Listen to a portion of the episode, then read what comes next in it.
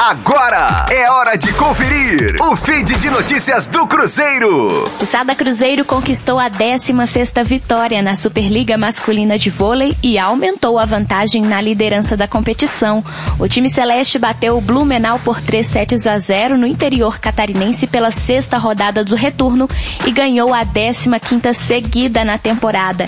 As parciais foram de 25-19, 25-22 e 25-20. O argentino Facundo Conte foi o principal pontuador da partida com 16 pontos. O central Otávio se destacou na defesa com quatro bloqueios certeiros e também no ataque e acabou recebendo o troféu Viva Vôlei.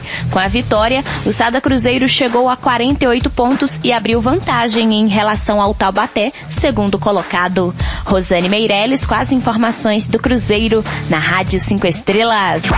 Fique aí! Daqui a pouco tem mais notícias do Cruzeiro. Aqui, Rádio 5 Estrelas.